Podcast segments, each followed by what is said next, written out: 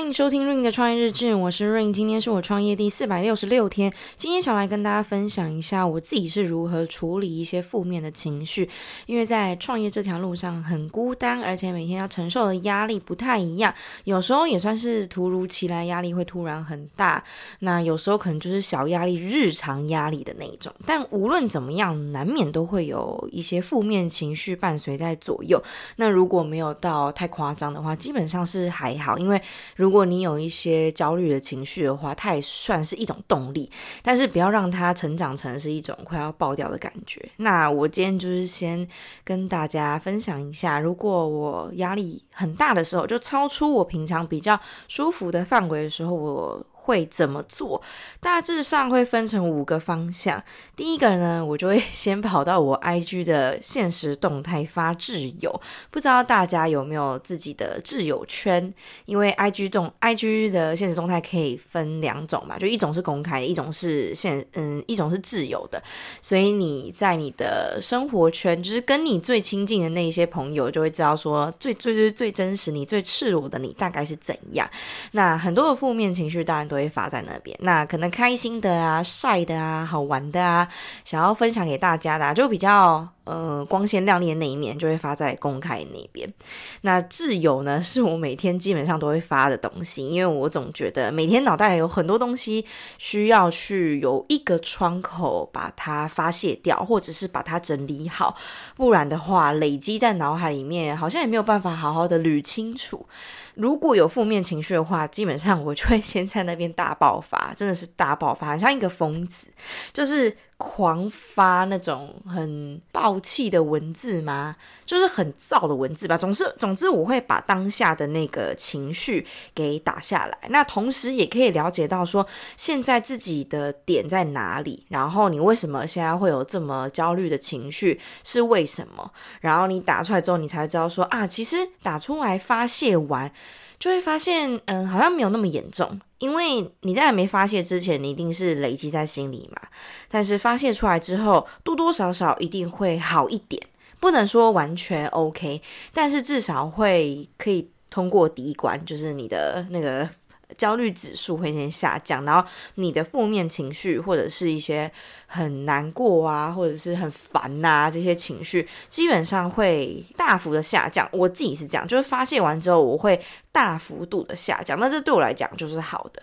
那第二个呢，就是出去玩。通常我太焦虑的时候，我就是太急了，所以这时候我需要的是放慢我自己的步调。但是如果你在家的话，你就会一直想要工作，就处在一个无时无刻都在工作的阶段。其实这样子是没有办法放松的。可能你会坐在你的工作书桌前，然后看你的影片，或者是看一些好笑的东西。但是你在这个环境，因为这就是我工作的环境。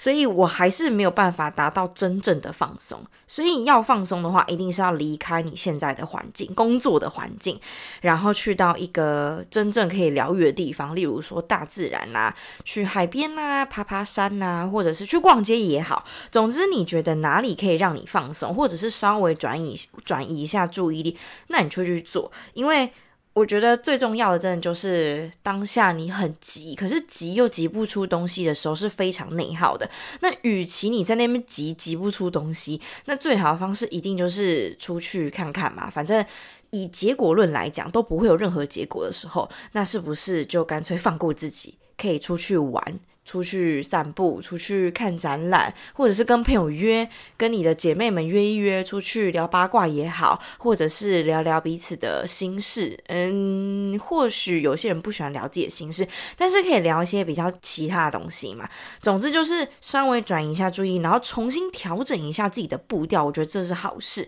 因为你如果一直处在那个状态的话，你会越来越急迫。那第三个呢，就是找到你的同温层。那我觉得这个还蛮疗愈的，是说，嗯，大家可能在 IG 上面都会觉得说，每个人好像都过蛮好，但是我们其实内心深处都知道，说家家有本难念经，大家一定都有自己很痛苦、过不去的坎，或者是很脆弱的时候。那现在有一个很好的同温层可以彼此疗愈的地方，就是。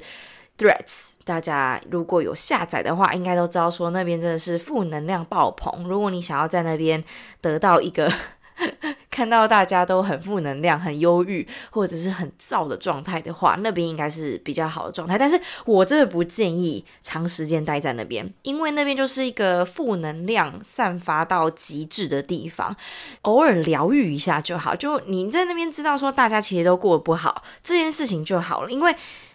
你如果长时间在那边的话，你有可能自己的磁场都会改变，知道吗？因为你看到负能量的东西，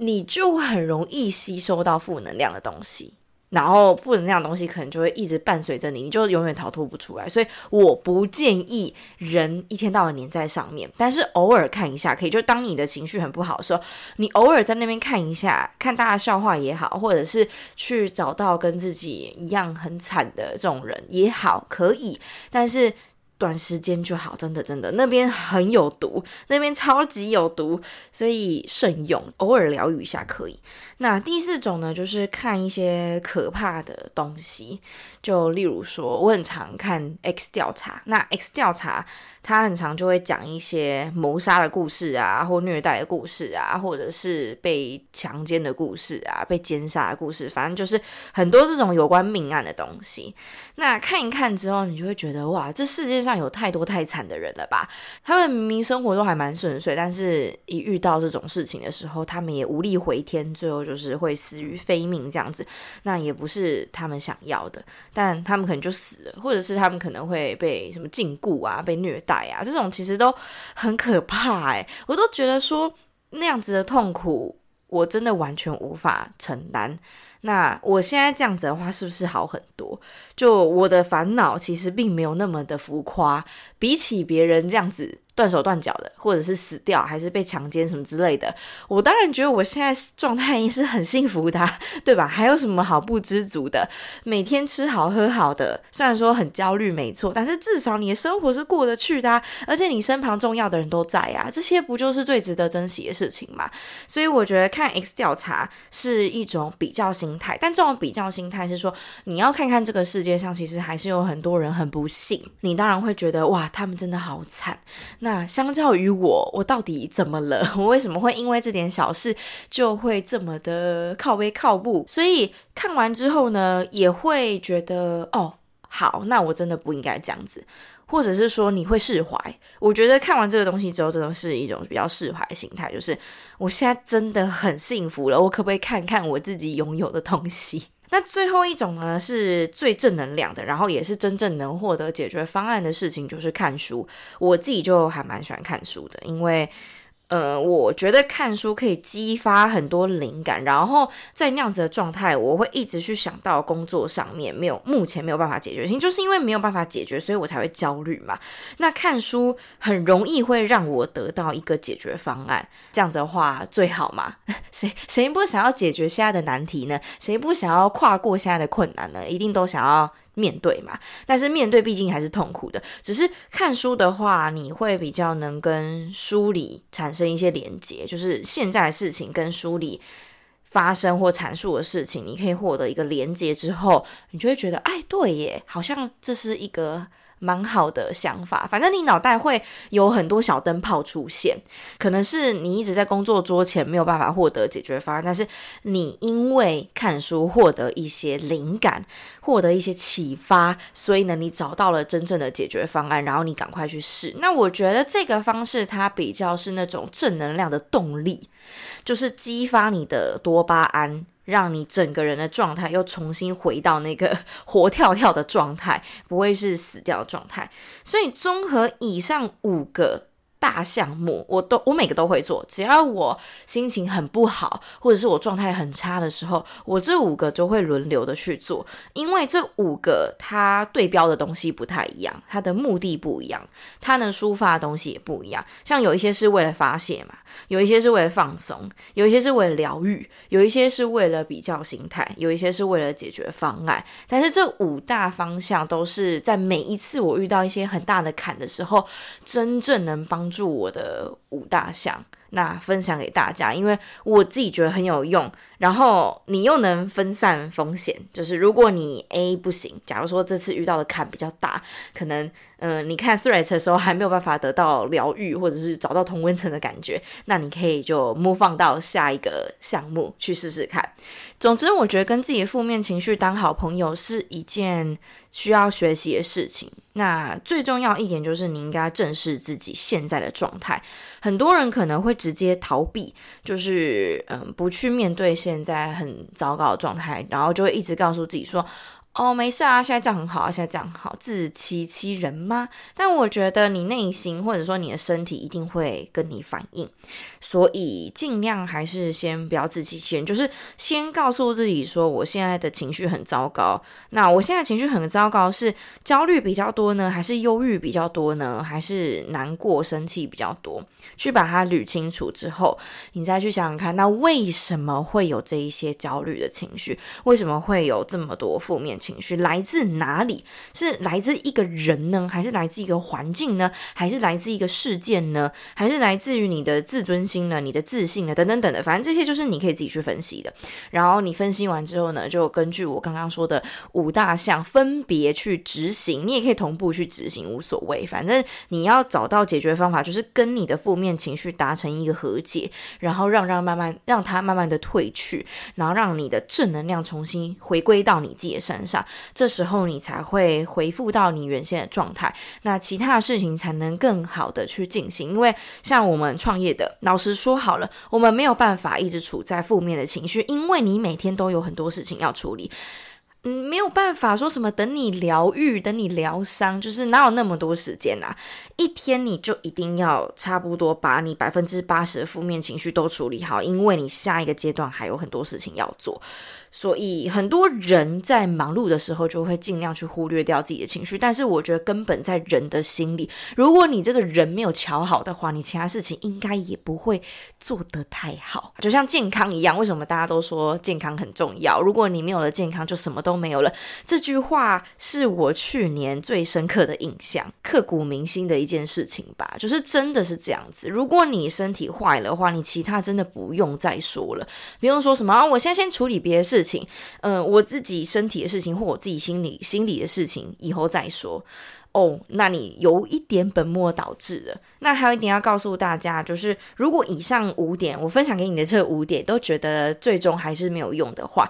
就一定要去看医生，一定一定要在最快的时间去看医生，不要错过黄金救援时期。因为忧郁症它是你的大脑发生突变，就是你的大脑已经被改变了，所以那不是你怎么想的问题，而是。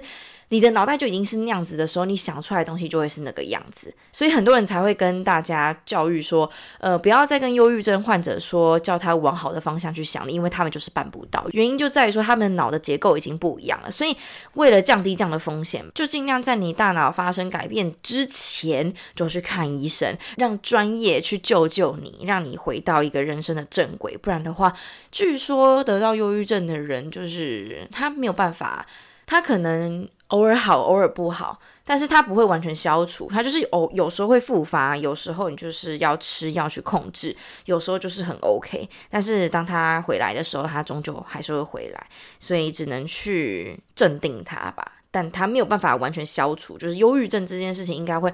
伴随你的人生，但你只能跟他当好朋友这样子，所以。千万千万不要让自己有机会得到忧郁症。当然，很多忧郁症人都不是自己愿意的嘛，这个我们也都知道。只是我的意思是说，在你的忧郁情绪越来越多的时候，赶快去找医生。这样子的话，你就可以避免让自己进入到下一个阶段，就是轻度忧郁症。如果你已经到轻度忧郁症的话，真的会有一点危险，所以大家一定要注意好自己的心理状态，因为在这个科技发达的社会、这个世界、这个世代里面呢，我们的身体已经很长寿了，基本上都可以活到八十几岁没有问题，但是我们的心灵却跟不上我们的长寿，你知道吗？我们的心灵很脆弱，随着这个科技越来越发达，我们的心灵确实是越来越脆弱的，所以才会。一直提醒大家说，一定要照顾好自己的心理状态。好啦，那今天的分享就到这边啦，下集见，拜拜。